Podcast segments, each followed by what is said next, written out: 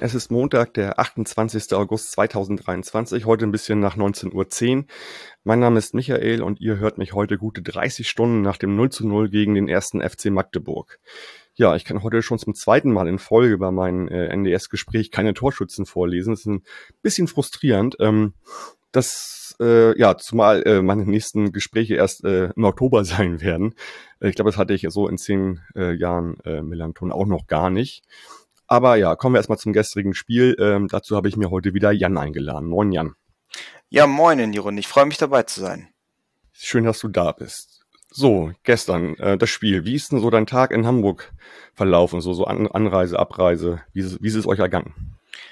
Ja, also war ja eigentlich erstmal ein sehr schöner Start in den Tag. Also wir sind circa 6.30 Uhr in, in den Bus eingestiegen. Also wir sind mit einem kleinen Siebensitzer nach Hamburg gefahren, äh, gemeinsam mit unserem Fanclub. Das war eine sehr, sehr schöne Anreise. Dann waren wir bereits so, ja, ich würde sagen, kurz nach zehn waren wir auch bereits auf dem Heiligen Geistfeld, haben dort geparkt. Ähm, das hat wunderbar funktioniert. Diese vorher beschriebene Parkplatzknappheit hat meines Erachtens nach nicht geherrscht. Also es war eine völlig entspannte Anreisesituation ohne wirkliche äh, Vorkommnisse. So, dann hat man auf dem Parkplatz schon die ersten FCM-Fans ge äh, gesehen. Man hat auch schon ein paar St. Pauli-Fans gesehen, man hat sich mit denen auch nett unterhalten und sich gegenseitig ein schönes Spiel gewünscht. Das war ein, ein schönes Miteinander, muss ich mal sagen. Und das ähm, war auch das, was ich eigentlich wahrgenommen habe, dass St. Pauli ist eigentlich doch recht gastfreundlich, ähm, bis auf vielleicht die Hamburger Polizei an der Stelle. Also es fing dann an, so kurz nach elf sind wir vom Heiligen Geistfeld aufgebrochen an der, an der Feldstraße lang äh, Richtung Gästeblock mussten wir erstmal die erste Polizeikette durchbrechen. Eine Reiterstaffel war da. Und das, obwohl es ja vorher als nicht Hochrisikospiel eingestuft worden ist von der Polizei. Ja, aber da muss sich irgendwas geändert haben. Das vielleicht auch nochmal, ja. den wir besprechen können. Ähm also die ganze Woche war klar, also was ja mal ein guter Indiz dafür ist, gibt es Bier, Vollbier oder kein Vollbier.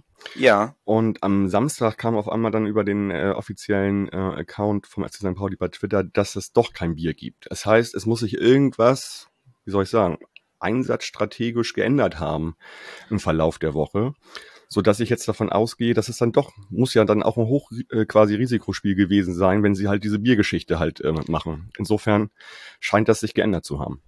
Ja, das war spannend, weil uns gegenüber wurde kommuniziert, es gibt kein Bier, aber es ist kein Hochrisikospiel. Und das war das Spannende, wo ich mich dann gefragt habe, ist das normal, dass es bei St. Pauli dann einfach keinen Alkoholausschank gibt? Das hätte ja sein können. Wäre ja auch vollkommen okay gewesen, aber. Also das ja. wüsste ich jetzt nicht, dass es, kann natürlich sein, aber ich wüsste nicht, dass es ein Hochrisikospiel gibt. Äh, oder, oder, oder andersrum, äh, wo es kein Bier gibt und das dann kein Hochrisikospiel ist. So, also ist mir bisher, das ist ja, das sind ja so, ähm, wie soll ich sagen, Sachen, die dann gegen Rostock, HSV, Dresden zum, zum Tragen kommen. Und das sind dann auch immer Hochrisikospiele. Aber vielleicht hat da auch jemand nochmal andere Infos insofern, aber ich glaube, es hat sich halt einfach geändert, die Sachlage. Ähm, okay. Und ähm, das ist jetzt nur Spekulation, gab es irgendwelche Informationen oder irgendwelche Sachen, sodass Samstag dann nochmal die Entscheidung gefällt worden ist, ist jetzt doch ein Hochrisikospiel. Oder ein Hochsicherheitsspiel. Ja, spannend. Aber mache ich einfach weiter, wie, wie wir angereist sind. Also dann halt durch die erste Polizeikette halt durch. Ähm, da musste man diverse Schleusen durchgehen Richtung Gästebereich. Also einmal sollte man sein Ticket vorzeigen, dann gab es nochmal eine Vereinzelungsschleuse, bis man dann irgendwann zum Abtasten kam und dann ähm, zum Scanbereich. Das war so ein bisschen komisch oder halt ein komisches Gefühl, warum muss man da so viel Sicherheitsschleusen machen, aber wird sicherlich schon seinen Grund gehabt haben. Und da fielen mir dann auch schon die ersten äh, stark behelmten Polizeieinsatzkräfte auf und Einsatzkräfte mit, äh, wenn man es freundlicherweise nennen möchte, äh, anderen Sauerstoffflaschen auf dem Rücken. Also Flaschen nur mit Pfefferspray. Ja, klar. Mhm. Genau, das war recht spannend und war aus meiner Sicht auch eigentlich überzogen, wenn man sieht, dass man sich vorher vorher auf dem Parkplatz eigentlich ganz normal unterhalten kann und da kann ich noch vollkommen normal mit St. Pauli-Fans gehen. Aber sobald ich an der Feldstraße vorbeikomme, ist auf einmal die Welt eine ganz andere und es ist äh, ein Hochsicherheitstrakt gefühlt, bis ich dann im Stadion bin. Ja, schon ein bisschen grotesk, ne? Genau. So, sonst war die Einlasssituation recht entspannt, auch Ordner ganz entspannt. Da ist mir nichts Besonderes aufgefallen, bis wir dann en endlich oben im Block angekommen sind. Äh, kurze das Irritation. Das liegt auch daran, dass ihr jetzt so, sag ich mal, äh, nicht zentral an, zu einer Uhrzeit gekommen sei, äh, seid. Das ist ja mal so ein bisschen bei uns der Anstoß ähm, von ja. Kritik. Wenn halt viele auf einmal kommen, dann gibt's halt Probleme beim Einlass, aber das scheint ja gestern nicht so der Fall gewesen zu sein. Insofern war es auch entspannt. Genau, es war, war total entspannt. Das Einzige, was mich immer ein bisschen wundert, warum man erst 90 Minuten vor Spielbeginn das Stadion aufmacht. Also bei uns zum Beispiel ist immer zwei Stunden vorher Einlass und das entzerrt einfach diese Einlasssituation nochmal total, macht es einfach entspannter, wenn man eine halbe Stunde mehr hat. Ja, wurde auch mal drüber nachgedacht, das auf zwei Stunden zu ziehen. Ich meine mich zu erinnern, dass die offizielle Begründung dafür ist tatsächlich äh, Personalmangel. Okay. Und nicht genügend Leute zu haben, die sicherstellen können, dass das dann halt äh, ja, zu einer früheren Zeit geschieht. Aber das kann sich auch wieder alles geändert haben. Okay, alles klar. So, dann auf jeden Fall sind wir ziemlich entspannt im Block, ziemlich entspannt unsere Plätze gefunden, äh, schönen Blick aufs Spielfeld gehabt, das war gut. Auffällig war im Gästebereich, äh, also im Oberrang, ich kann jetzt für den Oberrang halt sprechen, dass wir zwei Herrentoiletten hatten, die offen waren. Und es wären noch zwei Damentoiletten offen gewesen, aber eine war verschlossen. Und das war halt schon der erste Moment, wo man sich so gedacht hat, okay, was ist hier los? Warum da, wo sich am meisten staut, dort ist zugeschlossen. Das war ein bisschen komisch und hat auch nach Spielende zu längeren Warteschlangen am, an der Damentoilette geführt. Ja, die ja eh immer schon dafür bekannt sind, dass es natürlich immer zu längeren Wartezeiten kommt in der Regel. Richtig. Ja, okay. Und es war einfach komisch und gleichzeitig aber die einzige auffällige Sache, die einem erstmal so vor dem Spiel und auch zum Teil nach dem Spiel mhm. wahrgenommen. Gut, da können ja auch ganz banale Gründe eine Rolle spielen. Genau. Kurzfristig irgendwas defekt oder so, ne? Also.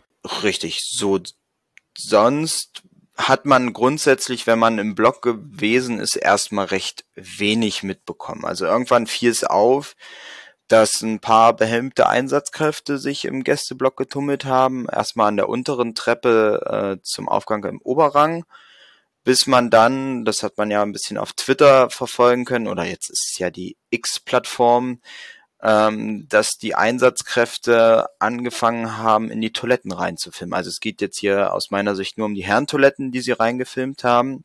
Und begründet haben sie das damit, dass man einen frischen Lackduft wahrgenommen hat und man unbedingt die Täter dort direkt stellen wollte. Und das hat auch dazu geführt, dass man ein paar äh, FCM-Fans kontrolliert hat, die Aufkleber verteilt haben und halt Graffiti im Gästetoilettenbereich verteilt haben. Ähm, war trotzdem ein leicht unangenehmes Gefühl für die Personen, die davon betroffen waren, einfach ähm, beim Toilettengang gefilmt zu werden und war aus meiner Sicht auch eine etwas überzogenere Maßnahme, wenn man darüber nachdenkt, wie so Toiletten in einem Gästebereich aussehen, ob da dieses eine zusätzliche Graffiti jetzt noch alles stören würde, mag ich in Zweifel stellen an der Stelle. Mhm, also genau, also bei uns in Hamburg ist das Thema jetzt auch nochmal größer angekommen, weil äh, es, es gab halt auch ein Bild auf Twitter, ähm, mhm. äh, wo das sogar, also wo man sieht, wie eine Polizeieinheit dort rein äh, filmt. Ähm, ich glaube, es ist immer noch mal die Frage so, filmt man da in den Vorraum, wo die Waschbecken sind, oder filmt man halt direkt irgendwie da äh, im Raum, wo die Rinden sind oder die anderen sozusagen Toilettenboxen, das weiß ich jetzt nicht. Ähm, äh, ja, also wir sind natürlich irgendwie, ähm, wie formuliere ich es richtig? Also natürlich ist auch sind auch Aufkleber oder Graffiti halt Vandalismus, genauso als wenn du Richtig. halt ein Waschbecken kaputt machst. Dass das für uns als Fußballfans ethisch was anderes ist, generell ist, glaube ich, steht außer Frage. Ähm, aber letztendlich, ja, könnte man diesen Einsatz als, ja, wie soll ich sagen, ähm, also als rechtlich, also mit einer rechtlichen Grundlage quasi begründen, so vielleicht, ne? Und ähm, genau. zum, zum anderen gab es dann ja heute noch ähm, in der Mopo halt nochmal eine kleine Berichterstattung dazu. Wie hast du das gesehen? Genau, also die, die Morgenpost hat ja von, von Zerstörung in, in der Gästetoilette berichtet oder besonders im Oberrang, sofern wir das gerade richtig zusammenfassen. Das habe ich so erstmal nicht wahrgenommen. Also zumindest auf den Herrentoiletten, auf denen ich war, war vor dem Spiel und nach dem Spiel alles in Ordnung.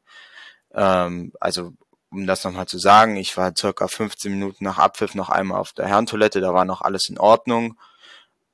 Wenn danach noch was passiert ist, dann ist das sicherlich auch zu verurteilen, weil wir wollen uns ganz sicher nicht auf eine Stufe mit Hansa Rostock stellen, sondern das ist schwer zu verurteilen, was da die Hansa-Fans abgezogen haben.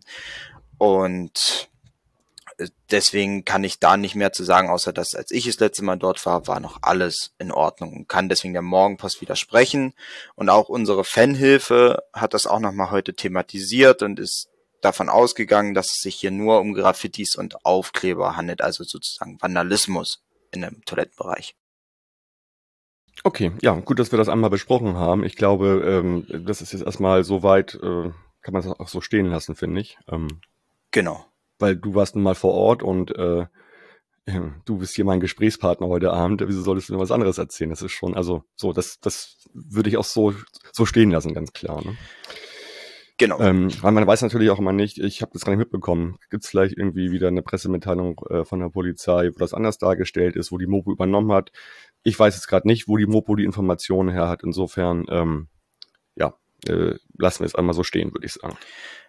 Genau, also ich habe auch jetzt noch keine Pressemitteilung der Polizei dazu gelesen, aber ich würde gern noch äh, ein, zwei Punkte von der von der Anreise schildern, und zwar von der Anreise der aktiven Fanszene von uns.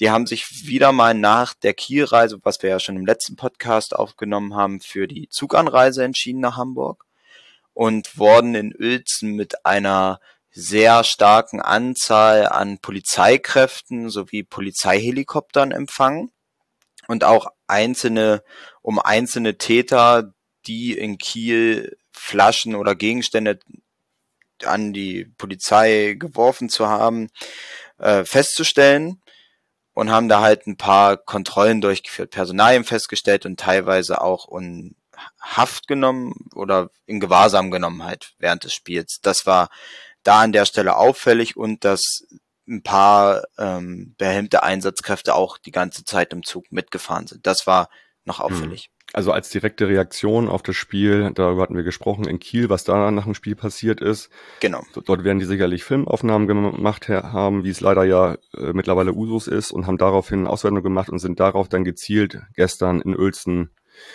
in den Zug gegangen, um die Leute irgendwie zu finden, richtig? Richtig, so auch die Darstellung ah, der Fanhilfe. Okay, ja, okay. Und natürlich war daher schon auch ein gewisser aggressiver oder eine gewisse Aggressivität bei den Fans, weil sie das natürlich wieder ein wenig überzogen fanden. Und äh, auch ein, ja, also ein wenig ungerechtfertigt empfunden haben. Ne? Also ist klar, wenn man dort Straftaten aufgedeckt hat, dann möchte, ist, das steht das ja auch im Sinne der Polizei, die aufzudecken, aber ob man das unbedingt in diesem Rahmen machen muss und mit diesem Personaleinsatz, das könnte man jetzt in Frage stellen. Ja, aber ich meine, ist das dann nicht auch schon gelernt oder logisch, dass man dann als Fanszene, wenn man daran denkt, man ist daran beteiligt, sozusagen dann nicht den Zug wählt beim nächsten Auswärtsspiel eine Woche später und das irgendwie anders hinkriegt, nach Hamburg zu kommen? Ja, das ist sicherlich die andere Frage, aber darüber möchte ich gar nicht mutmaßen, weil das mir auch gar nicht ansteht, darüber ja, zu Ja, okay, stimmt natürlich. Gut, okay. Ja, ich glaube, wo wir jetzt schon äh, bei den Nicht-Fußball-Themen sind, können wir das auch gleich weiterführen. Äh, ja, klar. Haben wir das einmal gemacht. Ist ja auch mal so ein bisschen schwierig, nach dem 0-0 äh, hinten raus sportlich viel zu thematisieren. Also deswegen lass uns erstmal bei dem Themenblock bleiben, der nichts mit Fußball zu tun hat. Mhm.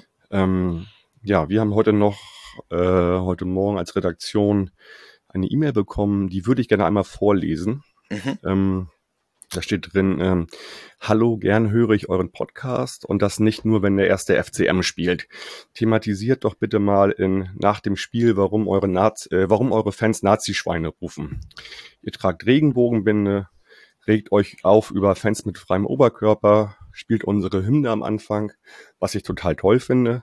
Und dann höre ich wieder Nazi-Schweine. Warum? Das passt doch nicht zusammen. Ich freue mich auf eine Antwort, beziehungsweise um Aufklärung in eurem Podcast nach dem Spiel.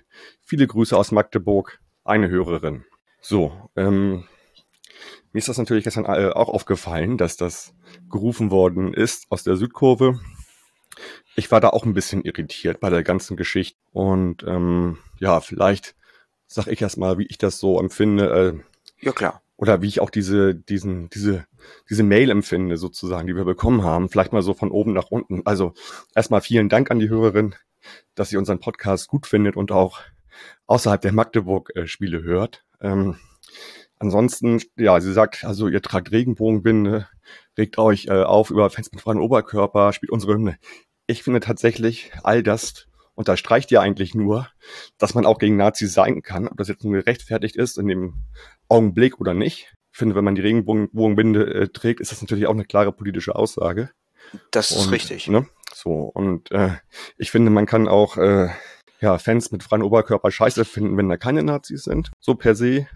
Und dass wir die Hymne spielen für gegnerische Fans, für den anderen Verein, wir haben es ja erfunden quasi, also uns selbstverständlich, hat aber damit auch nichts zu tun, finde ich. Insofern sollten wir jetzt mal auf die Ebene kommen, warum überhaupt dieses Nazischwein gestern Ja. gefallen ist. Also ja, wir uns natürlich auch mal ein bisschen ähm, hinter den Kulissen damit beschäftigt und mal rumgefragt, so weiter, was ist das denn? Also mh, gibt halt so ein paar Aussagen, die dokumentieren, dass es also wahrscheinlich auf äh, das letzte Auswärtsspiel bei euch zurückführt, äh, diese, Mhm. diese Aussage und was da so rund um den Einlass passiert ist. Und ähm, ja, dass es also nicht äh, auf das gestrige Spiel quasi bezogen ist. So, und jetzt ist es für mich natürlich ein bisschen klarer und ähm, dazu muss man natürlich sagen, auch nochmal auf diese E-Mail kommend, ähm, Fans sind ja äh, nie eine homogene Masse. Also es gibt Fans, die, die betreffen, die betrifft irgendwas und die reagieren da drauf. Und selbst ich ja gestern auch, war ja auch, wie gesagt, irritiert, warum kommt das jetzt? Und ähm, so macht halt jeder seine eigene Erfahrung und geht damit um. Und ja, wenn wir von Fans sprechen, reden wir halt immer nur von Teilen der Fanszene oder von, von Fans an sich, die ein, ein, ein Stadion besuchen. Soweit erstmal. Ne? Genau. Du hast dazu aber ja auch eine Meinung. Richtig. Also ich möchte vielleicht am, am Anfang kurz damit anfangen, ähm, dass ich persönlich auch der Meinung bin, dass Nazis gar nichts in, in Stadien zu tun haben, um das vielleicht an der Stelle klarzustellen. Aber mich hat das trotzdem gestern ähnlich wie dich irritiert und gleichzeitig hat mich das auch getriggert. Ähm, das hängt aber einfach nur damit zusammen, dass man dieses Gefühl hat als Magdeburger, sofern du im Fußballkontext unterwegs bist und dich hinter der Grenze vor 1990 bewegst, dass du gerne direkt als Nazi dargestellt wirst. Das ist einfach etwas, was man nicht gut findet und was mich auch stört, weil es grundsätzlich nicht die ganze Fanszene ist. Nun hast du das auch richtig gesagt, Fans sind nie eine homogene Masse. Und äh, von daher jetzt auch mit der Einordnung kann man das ein bisschen besser verstehen, was da gestern passiert ist. Aber gestern im Stadion hat mich das einfach auch gestört und auch geärgert und hat mich auch bis zum heutigen Tag beschäftigt, weil das einfach, wenn man so in den Topf geworfen wird und dieses Schubladendenken wieder losgeht, dann ist das einfach etwas, was, womit ich mich nicht wohlfühle und womit ich mich auch nicht identifizieren kann. Das vielleicht Mhm. dazu zu sagen. Also ich, ich persönlich glaube nicht, dass das jetzt per se so eine Ostgeschichte ist, dass man jeder, der Verein, der aus dem Osten kommt, dass man die als Nazis beschimpft. Das glaube ich keinesfalls. Ja, Ich kenne halt auch USP als reflektierte quasi Fanszene, die dann auch immer quasi auf etwas reagiert oder auf eine Begebenheit, eine Aktion, eine, was ist eventuell früher passiert. Ich glaube, diese Pauschalität würde ich ihm per se erstmal nicht unterstellen. Also das habe ich jedenfalls noch nicht erlebt bisher. genau, aber ähm, ich vielleicht, wenn ich wenn ich es mir anstehen darf, eine kleine Kritik dazu zu äußern. Wenn wenn ich so etwas mache, dann hätte ich erwartet von USP, dass weiß ich nicht, man man zeigt mal wieder ein knackiges Spruchband oder so und skandiert das danach, weil dann hat jeder im Stadion die Möglichkeit, das ein bisschen einzuordnen. Und auch ich als Gästefan, das ein bisschen einzuordnen. Dann schätze ich mal, dass man das besser verstanden hätte und dass man sich nicht hätte getriggert gefühlt. Aber ist es nichts Schlimmes passiert jetzt im Nachgang und von daher ist alles gut. Okay, kann ich nachvollziehen. Also ich hätte mir natürlich auch da ein bisschen mehr Hintergrundwissen für mich erwünscht, um das zu verstehen. Aber ja, ähm, insofern glaube ich, einmal, wir haben einmal diese E-Mail abgehandelt, glaube ich, inhaltlich. Ich habe gesagt, was Genau. ich dazu, wie ich dazu stehe, sozusagen. Ähm, und äh, du hast es auch einmal getan. Und ähm, Ja, ich denke, mehr muss man dazu auch nicht sagen. Es waren, es war ja nicht so, wie es ja in den teilweise in den Medien gesagt wurde, wiederholt mal gerufen, sondern es geht um zweimal kurz hintereinander. das war so zweimal in der zweiten Halbzeit so staccato-mäßig, ganz schnell, dann abgefeuert sozusagen. Genau, Ähm. und, und damit ist das Thema auch erledigt. Also, Also für mich auch. Ähm, ich weiß jetzt halt, habe ein bisschen mehr Hintergrund zu der ganzen Geschichte. mhm. Ich weiß, wie du es aufgenommen hast. Ich kann deine Kritik, deine Kritik verstehen. Und letztendlich, ja, muss man auch nochmal sagen, natürlich ist ein Stadion irgendwie nie so ein reiner Debattierclub, irgendwie, wo man einfach Botschaften so im Kontext irgendwie erklärenderweise rüberbringen kann, oftmals, äh, äh, um dann genau die Tiefe hinzubekommen. Das ist richtig. Also ich denke, damit könnte man einen ganzen Abend füllen und sicherlich haben St. Pauli-Fans auch berechtigte Kritik an, an Gesängen, die aus unserer Richtung gekommen sind. Und äh, das ist auch vollkommen okay. Dazu ist man nun mal nicht Fan der gleichen Mannschaft und ist auch anders sozialisiert einfach. Ja, gut, das, die üblichen Sprüche kennt man ja irgendwie und ähm, die lösen Genau. mir zum Beispiel jetzt gar nichts aus tatsächlich. Also man sieht ja auch, wie die meisten der St. Pauli-Fans darauf mit Klatschen reagieren. Also das halt nicht ernst nehmen. Deswegen. Genau. Gut, komm, dann ähm, können wir, glaube ich, klar, wir könnten noch den ganzen Abend drüber reden und auch wenn vielleicht äh, von draußen Kritik kommt, wir würden das nicht tief behandeln. Ich glaube tatsächlich, das ist die nötige Tiefe gewesen, die man diesem Thema jetzt bei, äh, beiräumen kann. Insofern können wir jetzt mal zum Sportlichen kommen. Ja, das klingt doch auch erstmal gut. Ding Dong, Werbung. Noch gute drei Tage, also bis Donnerstag, den 31. August, könnt ihr noch zusammen mit uns feiern. Unser Partner, die Kehrwieder Kreativbrauerei und wir feiern dieses Jahr zum einen 10 Jahre Prototyp und zum anderen 10 Jahre Millanton. Daher gibt es noch, ja, bis Donnerstag eben die Möglichkeit für euch, sich die Kehrwieder Biere mit einem Rabatt von 10% zu sichern. Dafür geht ihr einfach auf äh, Kehrwieder, in den Kehrwieder Shop, äh, klickt euch die Biere eurer Wahl zusammen und am Ende des Bestellprozesses gebt ihr den Code Millanton 10 ein. Die 10 schreibt ihr als Zahl und Millanton groß oder klein, das ist egal. Damit bekommt ihr auf jede erste Bestellung bei Kehrwieder 10% Rabatt. Der Rabatt gilt für die Biere, aber nicht für das Flaschenpfand. Aktuell könnt ihr da zum Beispiel auch wieder das Dominica bestellen. Das ist zum einen ganz frisch eingebraut und hat zum anderen auch ein sehr schönes, wie ich finde, neues Etikett bekommen. Alle spannenden Biere von Kehrwieder mit und ohne Alkohol findet ihr wie immer auf kehrwieder.bier, Bier in der englischen Schreibweise und bitte denkt stets daran, Bier mit und ohne Alkohol verantwortungsvoll zu genießen. Ding Dong, Werbung, Ende. Es gab zwei Mannschaften, die waren ungeschlagen vor dem Spieltag. Das war einmal der erste FC Magdeburg und der FC St. Pauli und sie bleiben es tatsächlich auch nach diesem Spiel. Ähm, vielleicht nochmal, um das auch nicht zu vergessen, wir waren ja schon bei der Polizei äh, gewesen sozusagen. Es gab Ja. eine Choreo bei uns in der Südkurve, die ich auch sehr wichtig finde, von der braun-weißen Hilfe. Also die, ähm, ihr habt eine starke Fanhilfe, wir auch. Genau. Und ähm, da wurde nochmal darauf hingewiesen, dass Polizeigewalt zu stoppen ist, da der Anlass war äh, das Spiel gegen den Stadtnachbarn äh, im Herbst 2022, wo es ja da massiven Übergriff äh, seitens der Polizei gegen Fans gab und äh, darauf nochmal hinzuweisen, dass man Polizeigewalt, äh, dass, dass die zu stoppen ist. Also genau, das war halt Anlass der Choreografie. Also ich möchte sagen, dass ich die Choreo fand ich sehr gut und es ist auch ein unfassbar wichtiges Thema und äh, das wurde auch von Magdeburger Seite her sehr wertgeschätzt und mit lobenden Worten auch im Gästeblock behandelt. Ja, ich hatte auch das Gefühl, das passt ja nochmal gut eigentlich auch zu eurem letzten Spiel in Kiel, Richtig. äh, das nochmal rund zu machen eigentlich. Also das weiß sicherlich nicht, weil es früher geplant ist, aber es passte gut, ne? Genau, es hat einfach wunderbar gepasst. Bei uns hat sich ein bisschen was geändert gehabt in der, in der, in der Aufstellung. Ähm, jeder weiß, dass Karol Metz noch gesperrt war diesen Spieltag. Dafür ist dann ähm, David Nemeth reingerutscht in die, in die Innenabwehr. Letzte Woche hat er noch G- Gigawa gespielt und ähm, ja, vorne hatten wir Andreas Albers drin, der ja für Conor Metcalf gekommen ist, sozusagen. Also jetzt nicht positionsgetreu, aber in der Aufstellung. Und ähm, ja, bei euch gab es, glaube ich, auch ein oder zwei Änderungen, glaube ich. Ne?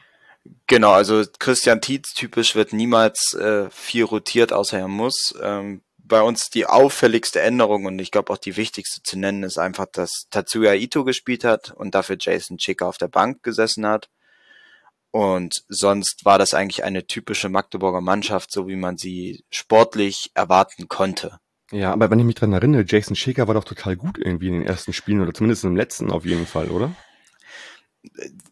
Jason Schäker ist in dieser Saison irgendwie nicht mehr der Jason Schäker, den er, der in der letzten Saison war. Okay, ähm, das falsch mitbekommen vielleicht. Also er ist ein unfassbar guter Spieler, der sich unfassbar gut entwickelt hat, aber er war in den letzten Spielen nicht so auf dem Level, wie man ihn gern hätte oder wie er zum Ende der letzten Saison war. Und ich denke, das war einfach ein, ein kleiner Fingerzeig von Christian Tietz zu zeigen, okay, wir haben Tatsuya Ito, der ist eigentlich unser zwölfter Feldspieler, weil der wird immer in der zweiten Halbzeit eingewechselt. Außer jetzt mal im vergangenen Spiel, aber es war bei Christian Tietz lange so, er wurde immer in der zweiten Halbzeit eingewechselt. Und es war vielleicht mal ein Fingerzeig, ihm zu zeigen, du musst im Training ein bisschen mehr geben. Okay, alles klar. Gut. Ja, ähm, normalerweise ist ja so, dass ich oftmals beim sportlichen Teil mich so ein bisschen auch an den Toren irgendwie orientiere, die gibt's ja leider nicht mehr irgendwie. Ähm, also zum einen das Gute, wir kriegen keine mehr und ähm, da draußen sind viele Menschen, die gerade sehr, sehr, un über die, die, die ziemlich aufgeregt sind, dass wir vorne keine Tore machen. Letztendlich ist aber so, wenn ihr euch mal die Tabellen und der letzten Jahre anguckt, wer aufgestiegen ist, sondern mal die besten Abwehr rein. So, also das nur mal so, um da ein bisschen Entspannung reinzubringen. Unsere Abwehr ist natürlich auch, äh, ja, unfassbar gut diese Saison. Das äh, sage ich ja jedes Mal wieder. Ja, ich könnte mir jetzt an den Chancen irgendwie abarbeiten, aber auch das ist irgendwie schwierig, weil so viel, es gab sehr viele Schüsse aufs Tor bei euch. Unfassbar äh, jetzt, viele. Unfassbar viele, sogar so viele, wie es schon seit, ich glaube, Tim hatte gesagt, schon seit, also letzte Saison nicht gab und diese Saison auch nicht. Also 26 Torschüsse zu fünf, das ist ja schon, wo man sagen kann, als, auch wenn man mit Sport nicht so viel am Hut hat, man mit Fußball, da könnte ja mal ein Tor rausspringen. Wie hast du denn die erste Halbzeit wahrgenommen? Also in der ersten Halbzeit haben wir ja gar nicht aufs Tor geschossen. Ähm, trotzdem fand ich das Spiel, ich fand es unfassbar spannend. Also ich fand es sehr gut. Ja, ging mir auch so. Ähm, also ich erinnere mich noch an eine Situation direkt, da ist, da ist ja kein Torschuss draus passiert, aber es war direkt in der Anfangsphase, es war diese typische Pressing-Situation, die wir haben. Ihr spielt den Rückpass auf den Torwart, der vielleicht ein klein wenig zu schwach geschossen ist und Lukas Schuler war schon auf dem Weg, diesen Ball abzufangen. Und ich glaube, wenn er diesen Ball direkt in der Anfangsphase abfängt und aufs Tor schießt, dann steht es 1-0 und dann reden wir vielleicht über ein ganz anderes Spiel. Dadurch, dass der Keeper es nochmal geklärt hat, alles gut, das Spiel lief dann so vor sich hin. Man hatte halt immer das Gefühl, St. Pauli kommt, St. Pauli presst gut, St. Pauli weiß genau, wo unsere Schwächen sind. Aber im, Letzt, im Gegensatz zum letzten Jahr, wo wir solche Spiele haushoch verloren hätten, hat die Mannschaft gelernt, und das macht mich als Magdeburg-Fan unfassbar stolz, hat dagegen gehalten, hat den Abwehrkampf angenommen. Daraus sind viele Torschüsse resultiert, aber ein Dominik Reimann konnte die zum Glück alle abwehren mhm. und ein paar Schwächen auch ein bisschen minimieren. Also es war ja, finde ich, so eine gute Zusammenarbeit zwischen eurer Abwehr und ähm, Reimann eigentlich. Also genau. viele Schüsse wurden ja schon von Abwehrbeinen geblockt, tatsächlich. Ja. Und die Bälle, die aufs Tor kamen, waren halt immer leider zu unplatziert, also immer im Prinzip auf den Torwart mehr oder weniger. Er hatte so ein, zwei Unsicherheiten, äh, erinnere ich mich dran. Um, trotzdem natürlich oft geprüft, warm geschossen, würde ich mal sagen. Ja. Und hat dann, ist halt dann auch gut ins Spiel gefunden. Ne? Ja, ist halt ein typischer Dominik Reimann, der hat immer seine ein, zwei Unsicherheiten und die muss der Gegner halt ausnutzen. Dann schießt er auch seine möglichen Tore. Und sonst äh, kommt Dominik Reimer natürlich immer besser rein. Und ich glaube, auch das, was wir in der letzten Folge besprochen haben, dieser Konkurrenzkampf mit Julian Pollersbeck, stachelt ihn nochmal mehr an, wirklich zu versuchen, alles zu halten. Also man kann sich das fast gar nicht vorstellen. Also Julian Pollersbeck ist ja ein sehr guter Fußballer und Reimann ja. ja aber auch, das hat man gestern gesehen, finde ich nochmal, dass der ein richtig guter äh, spielender äh, Torwart ist. Und ähm, klar, wir kennen diese Tietz äh, ähm, Taktik oder oder ja. oder äh, ne, Strategie, auch dass der Torwart wirklich hoch mit hoch geht sozusagen. Sowas gab es ja früher gar nicht. Und man sieht da, dass er halt ein sehr guter Fußballer ist. Genau, ich meine sogar, Dominik Reimann hat bis zur U17 noch als Feldspieler agiert und ist dann erst ins Tor gewechselt. Also da ist, das merkt man gerade jetzt in dieser Phase, aber das merkt man manchmal auch bei seinen Unsicherheiten. Also ja. beide Seiten. Ja, ah, gut, aber da äh, ist das natürlich ein Luxusproblem bei euch, wenn da diese beiden Torhüter konkurrieren auf Dauer. Ne? Richtig. Ähm, Wird vielleicht den einen oder anderen besser machen von den beiden wahrscheinlich auch noch. Genau, aber ich finde, was man immer wieder schön sieht, wenn man gegen St. Pauli spielt als, als Magdeburger. Wir haben halt sehr kleine Spieler und sehr zärtliche Spieler. das ist genau das, was ich gestern auch dachte, fast schon irgendwie ja. so, ja. Mhm. Und letztes Jahr war es noch so, da sind wir ja förmlich an unseren Gegnern abgeprallt. Und als Beispiel unseren Rechtsverteidiger Mo Elhan Kuri.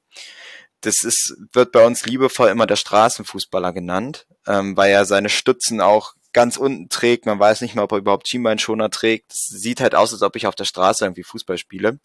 Und im letzten Jahr hat man immer gesagt, oh, da kommt mal wieder so ein Gewaltroller. Also das, da war nie Kraft hinter Schüssen. Also optisch jetzt gesehen war da keine Kraft hinter.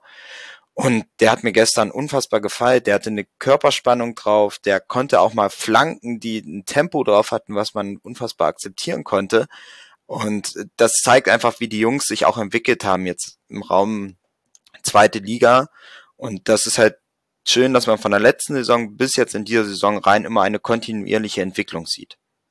Ja, guter Hinweis, kann ich verstehen, ja. Man muss dazu sagen, was mir aufgefallen gestern ist, ihr habt viele kleine Spieler, also ja auch so Bares Artig natürlich auch ja. nochmal oder, oder Ito halt so.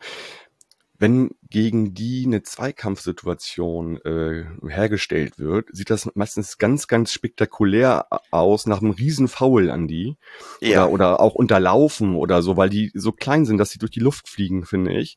Und dann sieht das immer so aus, als wenn da jemand sofort eine rote Karte kriegen müsste. Dabei ist da gar nicht so viel los eigentlich, fand ich.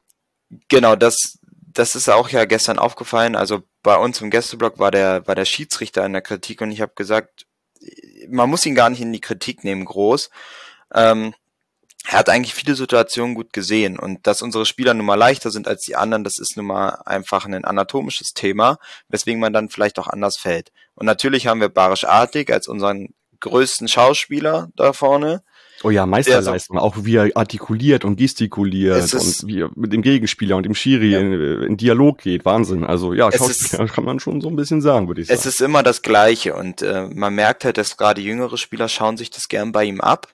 Er ist ein wirklich guter Fußballer und er ist vielleicht sogar einer der besten Fußballer auch in der Liga. Aber diese Meckerei und wie er sich manchmal auf den Platz gibt, das geht einen auch als Fan ziemlich auf die Nerven. Aber das weiß er auch und da sagt er immer, er ist so ein Spieler, der emotional ist. Und das muss man akzeptieren. Ja klar, würde er, wäre bei uns würden wir auch sagen, äh, nervt, aber äh, ist, ja, ist ja im Sinne sozusagen. Richtig. Von uns. Genau. Okay. Also wie gesagt, wir lassen mal diese ganzen Chancen und so weg heute. Das macht ja. überhaupt keinen Sinn, viel zu viel. Ähm, vielleicht nochmal Ballbesitz, da hatten wir drüber gesprochen, auch ja äh, vor dem Spiel. Ähm, Genau. Eigentlich sind wir Mannschaften, wir, die beide viel Ballbesitz haben. Nun, das wurde jetzt dann aber doch für euch entschieden mit 45, äh, schon mit 55 zu 45. Aber man sieht daran, finde ich, auch ganz klar, das, das spiegelt gar nicht so ein Spiel wieder, ne? Also Nee, äh, also bringt dir das, der Beibesitz, wenn du halt äh, hinten auf sicher spielst sozusagen, die Bälle, die Bälle rumrotieren lässt, aber nicht nach vorne kommst. Ne? Also es gab ja genau tatsächlich wirklich, also finde ich, so zwei Chancen für euch, denn also an der ersten hat es gar nicht, aber in der zweiten. Da muss man sich aber auch eventuell nicht beschweren und das sind auch Spiele, die haben wir vielleicht früher, wenn wir solche Situationen hatten, auch verloren, wo ein Schuler nochmal völlig frei vom Tor steht. Ne? Ja, genau. Also normalerweise in dem Lauf, in dem Lukas Schuler sich befunden hat oder vielleicht auch immer noch befindet, hätte er dieses, diese Chance eigentlich nutzen müssen. Ich weiß nicht, ob der ihn einfach über, über den Fuß rutscht, weil es war, hat ja zwischendrin stark geregnet, es war sehr nass. Mein, mein Trainer aus, aus meiner Mannschaft würde jetzt dazu sagen, man, man müsste das richtige Schuhwerk wählen und müsste sich auf die Platzverhältnisse einstellen. Das Gefühl hatte ich gar nicht, dass der FCM das gemacht hat, sondern die haben einfach ihren Stiefel so weitergespielt, haben sich gar nicht darauf eingestellt, dass es jetzt nasser ist, der Ball schneller ist und so weiter. Äh, das ist mir halt sehr aufgefallen. Mir ist besonders in der zweiten Hälfte bei euch der, der Spieler Jackson Irvine aufgefallen. Ich habe den immer wieder beobachtet bei, bei Ecken. Seine Laufwege waren immer die gleichen. Und ich kriege es nicht in den Kopf, warum wir das bei Standardsituationen nicht hinkriegen, wenn man weiß, wie ein Spieler läuft, dort einen Mann ranzustellen und das besser zu verteidigen das ist so das Auffälligste von an eurer Seite gewesen, dass es immer wieder war, dass Jackson Irvine frei zum Kopfball kommt. Er lief immer nach vorne auf den ersten Pfosten und er war immer ungedeckt. Das ist, da muss ich mich auch dran erinnern, gestern im Stadion, äh, dass du halt das gesagt hast, dass ihr bei äh, Standards defensiv nicht gut seid und offensiv ja. aber auch nicht, wenn ihr die Chancen habt. Das habe ich dann meinem äh, Nachbarn neben mir gesagt und in dem Augenblick wäre fast aus einer Ecke von euch ein Tor gefallen. Und dann habe ich gesagt, so ja, okay, das sage ich jetzt nicht mehr, sonst wird das hier gejinxt irgendwie so. Ähm, Ja, aber zum Glück nicht, genau. Und man muss auch sagen, bei den Standards generell war immer ganz schön viel Aufruhr. Ne? Also ich weiß nicht, ob das ja. nur der Schiri, man, man kann es ja nicht immer sehen, je nachdem, wo es im Stadion ist, ob der Schiri da so eine Schwode rausgemacht hat, aber scheint auch sehr nicklig gewesen zu sein bei den ganzen Standards irgendwie. Da war wohl viel rumgerempel, rumgezerre und so, ne? Ja, also man muss sagen, bei diesen Standards, da gibt es ja immer die ein oder andere Situation, wo man sagt, ah, hätte ich vielleicht anders entschieden oder man hat das Gefühl, St. Pauli kriegt doch mehr Freistöße zugeschrieben für weniger Aktionen als das, was auf Magdeburger Seite passiert, aber sehe ich gar nicht als Problem an. Ich glaube, das war völlig okay, wie das Spiel gelaufen ist und diese vielen Standards ist halt, glaube ich, normal, wenn man Mannschaften hat, die taktisch sich auf einem ähnlichen Niveau befinden, dann geht's nur über Zweikämpfe am Ende. Oder eine Mannschaft ist halt taktisch unfassbar überlegen. Ja, ich glaube, wir reden von 13 zu drei Ecken oder irgendwie sowas ähm, für uns gestern. Ich hatte ja immer noch so, dachte mal so, als bei uns Banks reinkam, der ist ja äh, ja, Freistoßspezialist, wenn man mal sich so ein Best-of-Video anschaut, ähm, dass es vielleicht nochmal eine gute Position gibt irgendwie bei euch vom 16. aber dazu kam es dann auch nicht. Insofern, das Spiel geht 0-0 aus. Der Frust saß auch bei mir gestern tief, tatsächlich, also nach dem dritten 0 zu 0 in Folge. Äh, weiß das kann ich verstehen, das ist wie man damit schrecklich. Umgeht. Also genau. Mike hat es ja nochmal rausgesucht, heute Morgen in der Lage auch gebracht. Also es gab tatsächlich das letzte Mal, wo wir dreimal 0 zu 0 in Folge gespielt haben, ist aus der Saison 97, 98. Und da war es sogar viermal in Folge. Danach kam aber ein 1-0 gegen den VfB Leipzig. So. Schön ich bin eigentlich mit meinen Themen soweit durch. Ne? Also alles auf der Anreise haben wir erwähnt. Danach war eine wirklich entspannte Rückfahrt noch für uns. Also gab auch keinen Stress nochmal mit der mit der Polizei oder mit irgendwelchen anderen Themen. Fan, Fan-Trennung hat dann nach dem Stadion natürlich auch nicht mehr funktioniert, aber das war ja auch kein Problem. Und so war es für uns eigentlich ein, ein rundum schöner Tag gewesen. Also von Abreise bei uns bis wieder zur Ankunft zu Hause. Es war eine sehr schöne Fahrt. Über das Ergebnis haben, haben wir uns jetzt zumindest im Fanclub gar nicht so dermaßen geärgert, weil ich finde, Magdeburg ist sehr, sehr gut mit dem 0-0 weggekommen. Letzte Saison hätten wir das halt wirklich haushoch verloren, beziehungsweise da haben wir ja auch im Müllerntor verloren. Und jetzt endlich mal wieder ein Punktgewinn gegen St. Pauli ist schon mal ein Hoffnung. Seit 2007 habt ihr euch jetzt den, den zweiten Punkt quasi erarbeitet. Ja, das ist einfach mal doch was, ein bisschen was Schönes, so dass wir jetzt auch mal unseren Angstgegner mal einen Punkt abgerungen haben. Ja, klar. Also ich meine, äh, ich glaube, es gibt kaum jemand, der sich über einen Punktgewinn auf St. Pauli tatsächlich äh, jetzt beschweren würde, so wie wir eigentlich in den letzten zwei Jahren auftreten. Also. Ja, klar. Ne? Genau, gut. Gegen wen geht's denn für euch dann am nächsten Spieltag? Äh, wir haben das große Glück, die Wundertüte Hertha BSC zu empfangen bei uns im Oh, Heimspiel. stark, stark ansteigende Formkurve. Genau, hab das habe ich, hab ich gehört und gesehen. ja, und das macht mir ein bisschen Sorgen, weil entweder wird es jetzt ein total spannendes Spiel, weil die Hertha jetzt Spielfluss hat und meistens war es ja auch, wenn wir gegen den anderen Verein aus aus Hamburg gespielt haben, dass wir dann dass der mitspielen wollte und dadurch halt gnadenlos ausgekontert wurde, weil Christian Tietzes dann versteht, diese Mannschaften gut zu bespielen. Das könnte also ein sehr spannendes Spiel werden. Mhm. Gleichzeitig könnte es sein, wenn die Hertha weiterhin ihre Probleme hat, dann kann es ein sehr zähes Spiel werden und wir verlieren es oder wir spielen unentschieden. Also es ist sehr, sehr viel Spannung drin. Gegen wen spielt ihr denn als nächstes? Ich, ich werde es auf jeden Fall mit Interesse verfolgen. Wir spielen Freitagabend ja. um 18.30 Uhr in Braunschweig. Ähm, da wird es dann auch, kann ich schon mal sagen, ein VDS-Gespräch zeitnah wieder geben mit Kasche, der das führen wird. Genau, und deswegen ist die Woche kurz und morgen haben wir schon Dienstag und dann ist auch schon bald wieder Freitag. Und ich habe Bock, Bock, endlich ein Tor zu schießen. Deswegen freue ich mich drauf. Ich drücke euch auf jeden Fall die Daumen, dass ihr immer wieder ein Tor schießt. Ja, genau. Dann, Jan, vielen Dank für die beiden Folgen. Hat mir viel Spaß gemacht mit dir. Ähm, ja, und äh, freue mich drauf, wenn wir in irgendeiner Konstellation wieder miteinander sprechen. Ja, ich möchte mich auch bedanken. Es hat unfassbar viel Spaß gemacht und äh, es war sehr schön, meine ersten Podcast-Folgen hier mal aufnehmen zu können und gern wieder, wenn es passt. So machen wir das, Jan. Alles klar. Dann schönen Abend für dich und ähm, ja, liebe Hörende, äh, habt eine schöne Woche. Wir hören uns Ende Oktober erst wieder. Aber bis dahin bleibt gesund und macht's gut. Ciao, ciao. Macht's gut, ciao.